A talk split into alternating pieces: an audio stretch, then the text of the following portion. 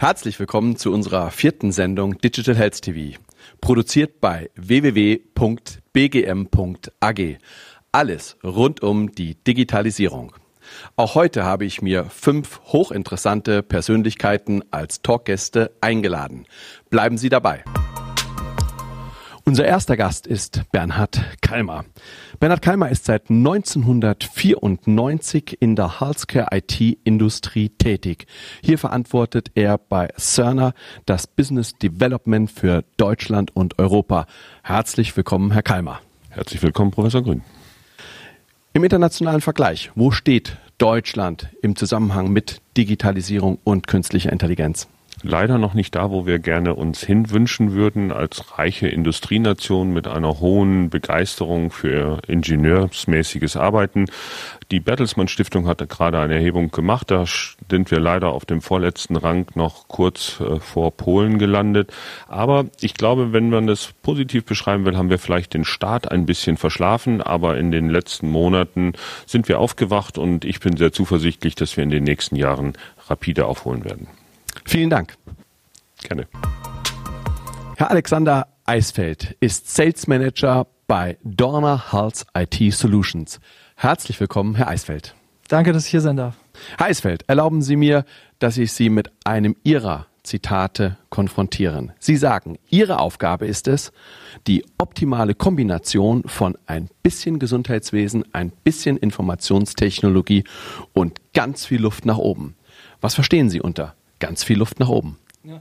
Das Bundesministerium für Wirtschaft bescheinigt in seinem jährlich erscheinenden Report Wirtschaft digital dem Gesundheitswesen, unserem deutschen Gesundheitswesen, den mit Abstand letzten Platz unter allen beobachteten Branchen und bekräftigt, dass es sich bis daran bis, dass sich daran bis 2022 auch nichts ändern wird.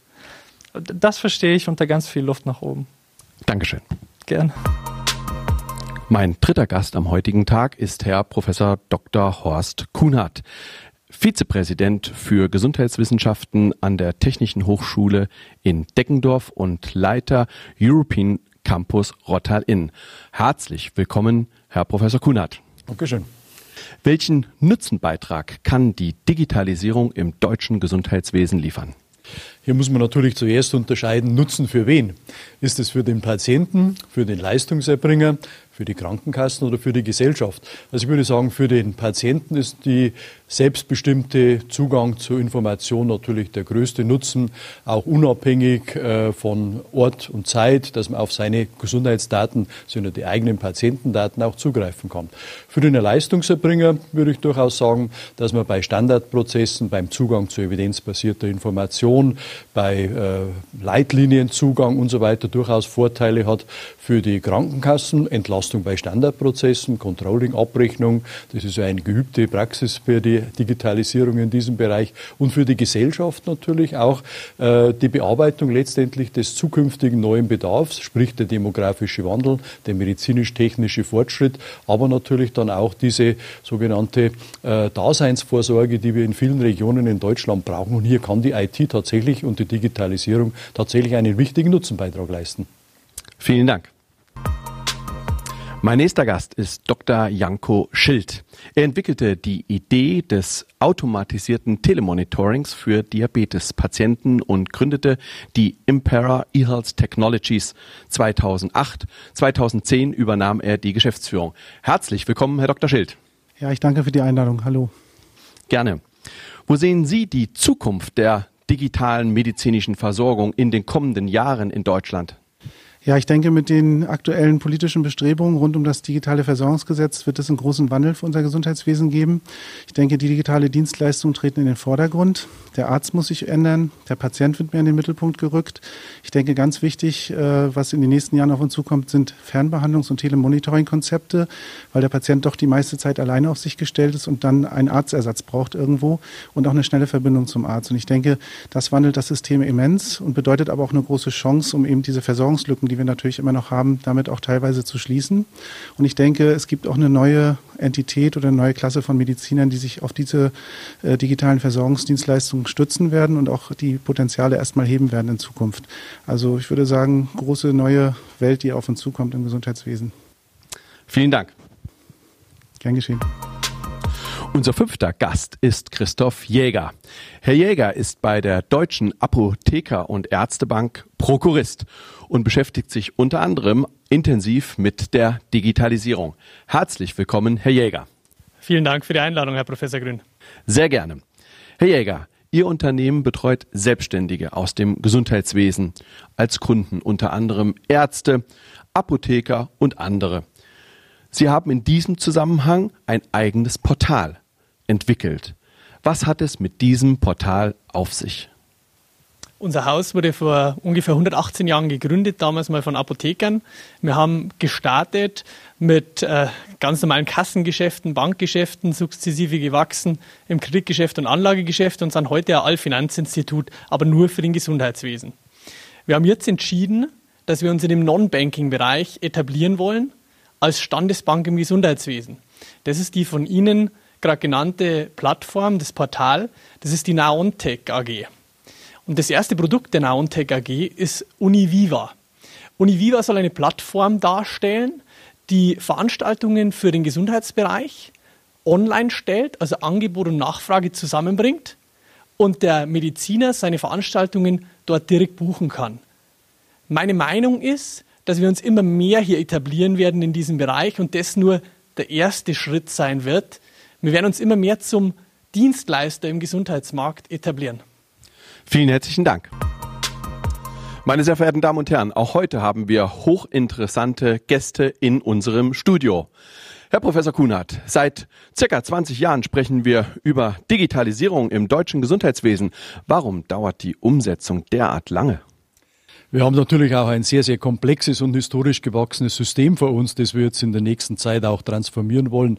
Äh, über 1800 Kliniken, äh, 390.000 circa berufstätige Ärztinnen und Ärzte, über 100 Krankenkassen, über 21.000 Apotheken und immerhin 83 Millionen Menschen, die eine äh, Versorgung im Krankheitsfall auch haben wollen. Deswegen kann es natürlich nicht verwundern, dass diese Strukturänderungen einige Zeit dauern. Was sind die künftigen Herausforderungen der IT im Gesundheitswesen?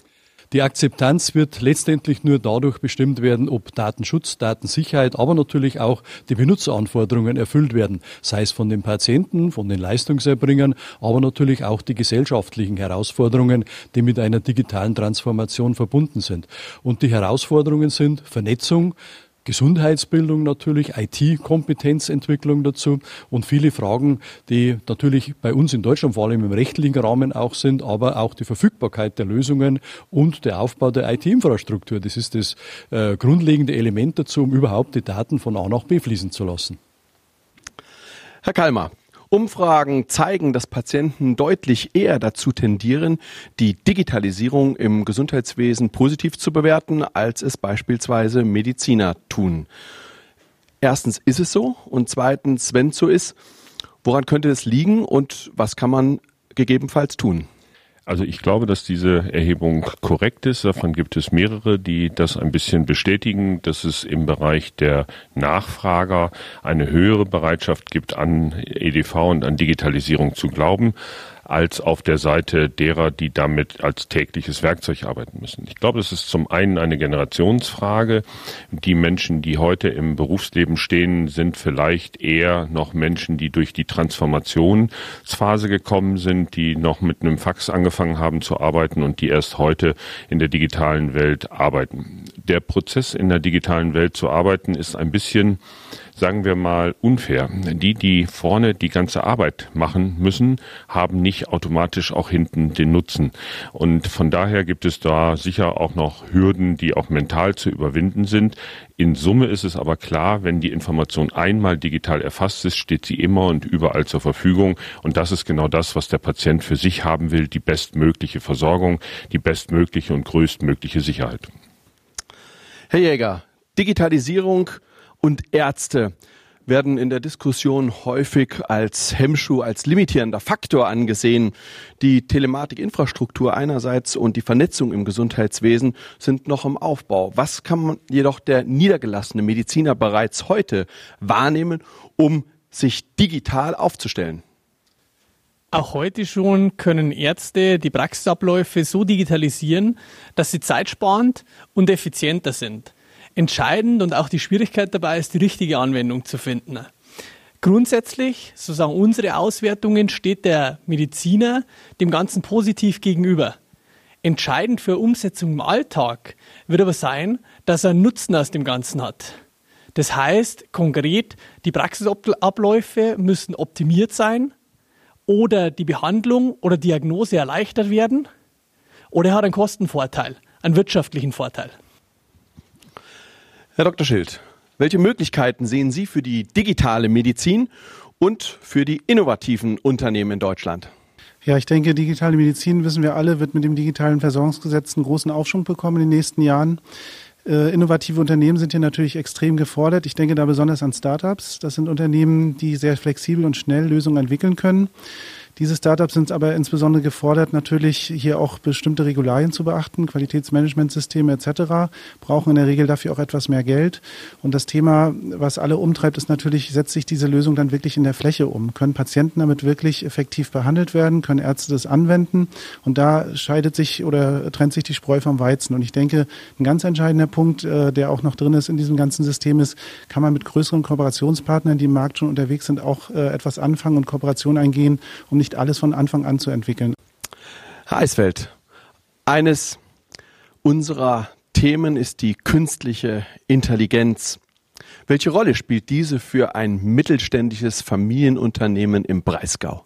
Ein Beispiel ist zum Beispiel, dass wir im Digital Sports Hub zusammen mit dem Bundesministerium für Wirtschaft, dem Fraunhofer Institut, mehreren Universitäten und ganz vielen anderen Akteuren zusammensaßen und dabei die Erfahrung machten durften, dass es gar nicht so einfach ist, diese unterschiedlichen Dateien und Daten, die in unterschiedlichen äh, Detailgraden, die in unterschiedlichen Formaten, an unterschiedlichen Orten sind, so zu zentralisieren, dass sie für die KI tatsächlich ähm, relevant werden oder dass man eine KI darauf loslassen kann. Kommt die KI in Ihrem Unternehmen bereits zum Einsatz? Wir arbeiten daran. Wir arbeiten zum Beispiel daran, dass äh, Laborergebnisse, die ähm, eine künstliche Intelligenz sozusagen die Möglichkeit hat, ähm, andere auf, basierend auf Laborergebnissen äh, wiederum neue Laboruntersuchungen anzustoßen oder Diagnosen zu liefern, beziehungsweise äh, äh ganze Befundvorschläge. Herr Kalmer, was wäre aus Ihrer Sicht wünschenswert, um die Digitalisierung und künstliche Intelligenz in Deutschland voranzutreiben? Ich glaube, als erstes brauchen wir Daten. Und dann sollten sie auch noch syntaktisch, semantisch verständlich sein. Das heißt, ähm, wenn ein mikrobiologischer Wert hergenommen wird, dann sollte er nicht mal in Milligramm und mal in Kubikzentimetern gemessen werden, mal in Stück und mal in Prozent, sondern wir brauchen hier einheitliche Formate, damit diese Daten tatsächlich in großen Mengen zur Verfügung stehen und ausgewertet werden können. Eine weitere Möglichkeit und eine Notwendigkeit, glaube ich, ist insbesondere, dass wir in Deutschland eine Regulierung schaffen, dass wenn ich im Krankenhaus bin, diese Daten auch anonymisiert weitergegeben werden können. Wir nennen das im Moment die Datenspende, ähnlich wie bei der Organspende. Und ich glaube, das ist eine wichtige Voraussetzung dafür, dass wir überhaupt einfach hinreichend große Datenmengen haben. Wir sind schon beim Thema Zukunft angelangt. Es entstehen neue Berufsfelder. Gerade für die junge Generation eine große Chance. Welche Inhalte vermitteln Sie diesbezüglich Ihren Studierenden und welche Vision zeigen Sie ihnen auf? Ja, wir haben an der Technischen Hochschule Deckendorf die, einen der ersten Bachelorstudiengänge Künstliche Intelligenz eingeführt. Wir bilden im Bereich der medizinischen Informatik sowohl deutsch aus englischsprachigen Vorlesungen äh, Studierende aus und sind tatsächlich an diesen Zukunftsthemen wie High Performance Computing, aber auch in diesem Bereich Data Center Management, glaube ich, sehr stark aufgestellt, weil die ganze Verarbeitung der Daten findet natürlich in Rechenzentren statt und auch das ist ein zukunftsträchtiger Beruf. Die Planung, die Architektur, äh, das Management von großen Rechenzentren, also ein sehr großes Zukunftspotenzial auch für neue Berufe und Berufsfelder. Herr Dr. Schild, wir haben es gerade gehört, neue Berufsbilder entstehen auf der einen Seite, auf der anderen Seite wagen sich Menschen in die Gründung von Unternehmen und unterstützen damit die Dynamik im deutschen Gesundheitswesen. Welche Aspekte sind aus Ihrer Sicht in diesem Zusammenhang hilfreich und auch vielleicht wünschenswert, um denjenigen, die als junge Unternehmer auf den Markt wollen, Startups zu helfen und sie zu unterstützen. Wenn man ein Unternehmen gründen will, glaube ich, ist der wichtigste Punkt, man muss von seiner Lösung überzeugt sein. Man muss so erste Ideen dazu haben, ob Patienten oder Ärzte es wirklich nutzbringend finden. Wenn man dann anfängt, glaube ich, ist die Hauptherausforderung in diesem Business, dass man also mit Investoren spricht, die die Power haben, solche Unternehmen auch zu unterstützen. Und ich glaube, was wir alle noch jetzt immer noch lernen, auch Investoren lernen müssen, wenn wir digitale Lösungen für Medizin entwickeln, sind es meistens Medizinprodukte. Wir müssen die Regularien erfüllen, Qualitätsmanagementsysteme aufbauen, Informationssicherheit auch ein großes Feld. Das kostet alles eigentlich mehr Geld als die reine Entwicklung und meistens sogar mehr als die Entwicklung im Unternehmen selber. Man verbrennt mehr Geld äh, teilweise dafür. Am Ende ist dann die Herausforderung, geht ein Investor diesen Weg mit, der auch meistens länger ist. Deswegen sind Startups auch gefordert, hier lange und gute Projektionen zu machen, auch scharf zu planen. Und auf der anderen Seite, glaube ich, ist es auch noch entscheidend für solche Unternehmen, dass sie frühzeitig mit den Stakeholdern im Gesundheitswesen unterwegs sind. Herr Dr. Schild hat uns ein Video mitgebracht zum System Assista. Lassen Sie uns dies einmal gemeinsam anschauen. Helmut hat Diabetes. Täglich muss er genau Tagebuch über seine Blutzucker- und Insulinwerte führen, um diese später mit seinem Arzt zu besprechen. Das ist aufwendig und nervt. Manchmal vergisst er das Notieren oder kann sich nicht mehr ganz genau erinnern, wenn er die Werte erst später einträgt. Mit unvollständigen Tagebüchern kann der Arzt aber die Therapie nicht so gut anpassen. Das erhöht das Risiko für schlimme Folgeerkrankungen. Doch dann verschreibt ihm sein Arzt Esysta für vollautomatische Datenerfassung von Insulin- und Blutzuckerwerten. Helmuts Werte werden vom Esysta Pen und Esysta Messgerät über die Esysta Basis, die Helmut bei sich zu Hause hat, per Funk vollautomatisch und verschlüsselt an das Esysta Portal übertragen. Der Arzt kann nun jederzeit auf Helmuts Werte zugreifen. Beim Besuch in der Praxis oder zwischendurch auch wenn Helmut zu Hause ist. Ist Helmut unterwegs, werden die Daten auf dem Pen oder dem Messgerät gespeichert. Können Sie uns kurz noch Ihren Eindruck und Ihre Idee, die vor allem dort hintersteht, schildern? Wir wissen, dass viele dieser Diabetespatienten die meiste Zeit alleine sich zu Hause behandeln müssen. Das Hauptproblem ist, dass der Arzt diese Daten eigentlich gar nicht richtig bekommt oder Patienten, die es dann aufschreiben, natürlich häufig auch fehlerhaft aufschreiben und der Arzt eigentlich keine gute Therapiegrundlage hat. Das war eigentlich die Initialzündung für das System. Dass es am Ende noch deutlich komplexer geworden ist, weil wir mit den Daten natürlich viel mehr machen können, eine cloudbasierte Lösung dahinter haben, wo wir nicht nur Patienten und Ärzte verbinden, sondern auch Angehörige, Pflegeeinrichtungen, haben wir später erfahren. Das haben wir auch weiter ausgebaut. Und äh, die Zukunft dieser Datenauswertung liegt natürlich dann in der Kombination mit KI und Patternerkennung. Herr Jäger, am Beispiel von Esista haben wir gesehen, dass eine vermeintlich kleine Anwendung einen großen Nutzen für Ärzte und Patienten generieren kann. Bitte skizzieren Sie uns ein paar Beispiele aus Ihrer Praxis, wo der niedergelassene Arzt konkret digitale Anwendungen bereits heute nutzen kann. Apo Health, unser Bereich, hat verschiedene Bereiche identifiziert, die heute schon gut digitalisierbar sind.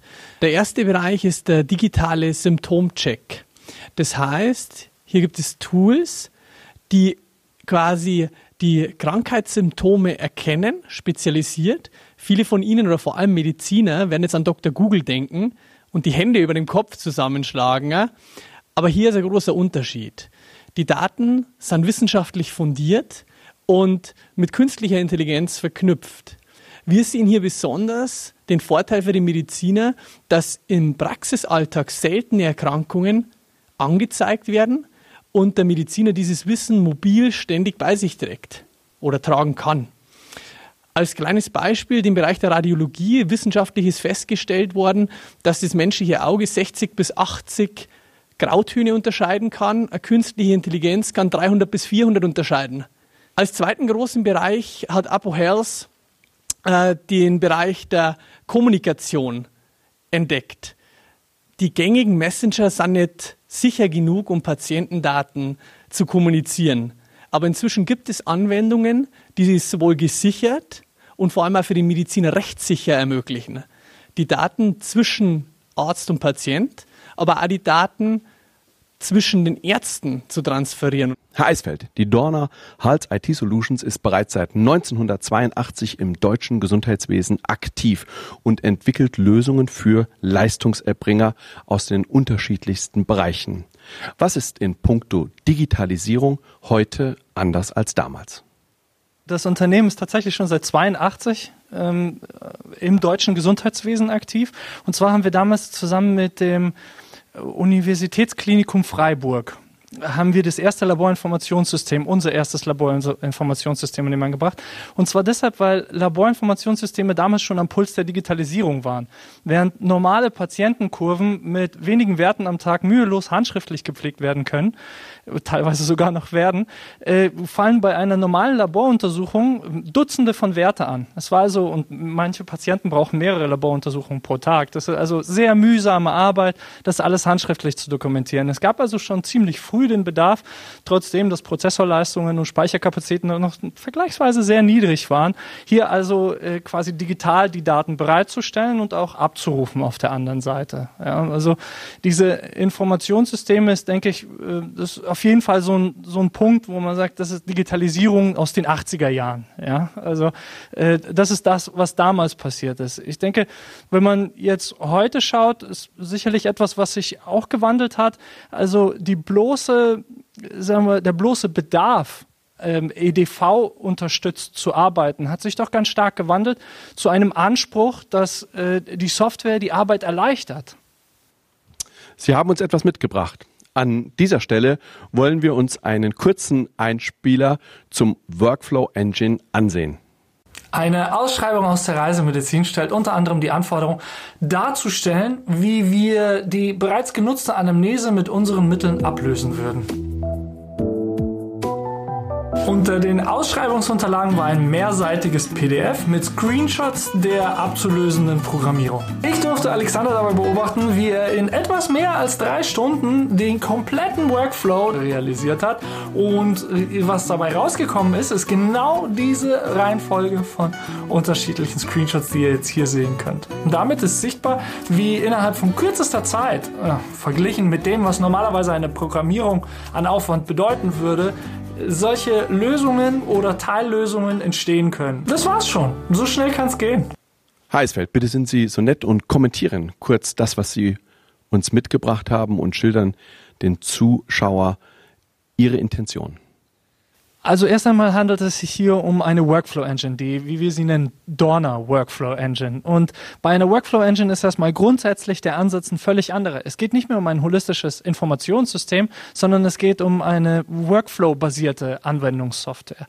Und diese kann, anders als ein Informationssystem für einen speziellen Fachbereich entwickelt wurde, in ganz vielen unterschiedlichen Bereichen eingesetzt werden. Zum Beispiel wird sie in der Stammzellenforschung, ähm, in, im Leukämielabor, in der Gerichtsmedizin, Medizin, in der Forensik, in der DNA, in der Humangenetik, im Faxlabor. Ich könnte eine ganze Weile lang weitermachen, denn es gibt über, insgesamt mittlerweile über 500 Workflows, die alleine wir in unserer Workflow Engine entwickelt haben. Nur als Beispiel, die Stammzellenlaborlösung äh, wurde in etwas weniger als einem Jahr von knapp anderthalb Mitarbeitern entwickelt. Und Im Vergleich dazu ist unsere Informationssoftware immer von einem mehrköpfigen Team entwickelt worden, über mehrere Jahre hinweg.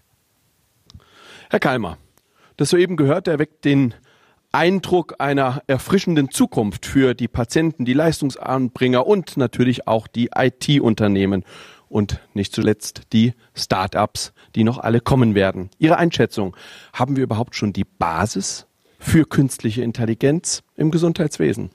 Das, was wir gesehen haben, war beeindruckend, weil es zeigt auf, dass wir anfangen, nicht mehr statisch Software zu entwickeln, in denen dann genau vorgegeben etwas gemacht werden muss, sondern Workflow Engines sind wunderbar in der Lage, Prozesse so abzubilden, wie wir diesen Prozess individuell in der einzelnen Institution oder im einzelnen Haus leben wollen. Die in der Hochschule genau das lernen, wie man diese Architekturen bauen und denken kann. Insofern schaue ich aus meiner persönlichen Perspektive in eine rosige Zukunft. Ja, ich glaube, wir tun endlich das Richtige und wir haben verstanden, dass wir die Lücken zwischen den verschiedenen Systemen schließen müssen, weil nur wenn wir durchgängige, geschlossene Workflows abbilden können, dann entsteht auch der Nutzen, von dem wir eben gesprochen haben. Herr Dr. Schild, neben der von Herrn Kalmar gerade vorgestellten Initiative des Forschungsministeriums ist auch das Gesundheitsministerium aktiv geworden. Unser Gesundheitsminister auf Bundesebene hat das digitale Versorgungsgesetz auf den Weg gebracht. Welchen Einfluss wird dieses haben auf Entwicklungen in E-Health-Dienstleistungen und welche Vorteile werden sich daraus ergeben? Ja, ich denke, das digitale Versorgungsgesetz ist ein Meilenstein in der Entwicklung für die digitale Medizin. Erstmalig hat die Politik begriffen, dass man was tun muss. Wir sind ja seit längerem schon in dem Bereich unterwegs. Wir bieten Hard- und Softwareprodukte an. Das Problem bisher war in Deutschland immer, dass man Hardwareprodukte listen lassen konnte, die auch per Rezept teilweise wiedererstattet wurden und von Krankenkassen finanziert wurden. Digitale Servicedienstleistungen in der Regel nicht. Und das Gesetz stellt eigentlich ein bisschen alles auf den Kopf. Der Patient hat jetzt Anspruch auf digitale Versorgungsleistungen. Der Arzt darf sie aber auch verschreiben. Und das ist erstmal die Grundlage auch für viele Unternehmen in diesem Bereich überhaupt ein Business zu entwickeln und neue Innovationen in den Markt zu bringen. Und ich denke, wenn das gut ausgerollt wird mit den entsprechenden Umsetzungen und die Institutionen auch entsprechend reagieren, werden wir in diesem Jahr noch sehen, dass erste Lösungen in die Wiedererstattung kommen. Es geht hier vor allen Dingen um mobile Apps in der täglichen Behandlung. Ja. Herr Jäger, ist eine digitale, papierlose Arztpraxis vorstellbar? Diese Frage haben wir uns auch gestellt und wir denken definitiv, dass das möglich ist. Wenn Sie heute in die Praxis schauen, erleben Sie Situationen, dass das Praxispersonal einen Zettel ausdruckt, der Patient Daten ergänzt und im Nachgang diese in die Praxissoftware übertragen werden. Das ist erstmal sehr zeitaufwendig damit kostenintensiv und natürlich erheblich fehleranfällig. Eine Lösung für die digitale Praxis ist definitiv ein mobiles Endgerät. Im optimalen Fall einfach ein Tablet beispielsweise mit einer Anwendung ausgestattet, das diese Zettel ersetzt und automatisiert mit der Praxissoftware kommuniziert. So kann der Patient mit seiner Praxis digital wichtige Daten austauschen. Auch heute sehen wir schon Praxen, wo das täglich so passiert und es funktioniert. Herr Professor Kunert, Sie haben uns einen Einspieler mitgebracht. Meine Damen und Herren, wir wollen uns einmal anschauen, wie die eigene Wohnung ein Teil der Behandlungs-, Rehabilitations- und Pflegeprozesskette werden kann. Das Forschungsprojekt Dein Haus 4.0 basiert auf drei Säulen. Erfahrungen und Kenntnisse aus den Pflegewissenschaften und der klinischen Praxis sowie bereits vorhandene technische Smart Devices für zu Hause bilden den Grundstock für die erste Ausbaustufe. In einem zweiten Schritt gilt es, Gesundheitsdaten in der Praxisanwendung bei Pflegebedürftigen vor Ort zu sammeln, auszuwerten und für das Projekt nutzbar zu machen. Am Ende soll es Pflegebedürftigen ermöglicht werden, länger zu Hause zu leben. Das soziale Umfeld des Pflegebedürftigen soll zugleich den Zeitpunkt besser voraussehen können, an dem eine intensivere Betreuung der Pflegebedürftigen notwendig wird. Herr Professor Kunert, wir haben gesehen, dass ähm, es Menschen ermöglicht wird, länger, vielleicht länger zu Hause bleiben zu können im gewohnten Umfeld, was ein enormer Gewinn ist. Diagnostische Möglichkeiten in die eigenen vier Wände zu verlegen, eine große Chance. Was können Sie unseren Zuschauern empfehlen, die jetzt vielleicht überlegen, was sind die nächsten Schritte, wie kann ich das sukzessive vielleicht in das eigene Umfeld implementieren und so Bereicherung erfahren? Ist eine große Frage natürlich und auch eine Entscheidung zu verschiedenen Phasen im Leben. Entweder es ist ein akuter Hilfebedarf oder auch Pflegebedarf, dass man Eltern, Großeltern ins Haus nehmen muss. Und da brauchen wir natürlich eine Technik, die minimalinvasiv nachrüstbar ist. Keiner reißt gern dann Wände ein oder verlegt dann irgendwelche Kabel. Das heißt, bei der Technikauswahl haben wir sehr stark auf funkbasierte Lösungen geachtet, die auch einfach zu installieren sind und auch einfach zu warten und zu pflegen sind. Das heißt, die Produktauswahl, zum Teil auch die Eigenentwicklung, ist ein großer Schwerpunkt in diesem Projekt. Aber natürlich auch die Vernetzung dieser verschiedenen Komponenten. Und äh, diese Idee des protektiven Haus, das heißt, das Haus, die Wohnung kümmert sich äh, um die Bewohner, äh, ist ein großes Ziel, äh, das gewissermaßen dann auch erreicht werden kann, wenn die Daten zielgerichtet weitergearbeitet und weiterverarbeitet werden können. Herr Eisfeld, wie sieht eine ideale, digitalisierte Zukunft des deutschen Gesundheitswesens aus? Ich glaube tatsächlich, dass sie wesentlich mobiler sein wird und äh, ich glaube, dass ganz viele assistierende Systeme noch dazukommen, wie künstliche Intelligenz. Das ist ja nur eine von vielen Möglichkeiten. Und wenn Sie mich persönlich fragen, dann glaube ich auch, dass die Menschen grundsätzlich zuversichtlicher und weniger mit Vorbehalten bestückt an das Thema Digitalisierung rangehen in Zukunft.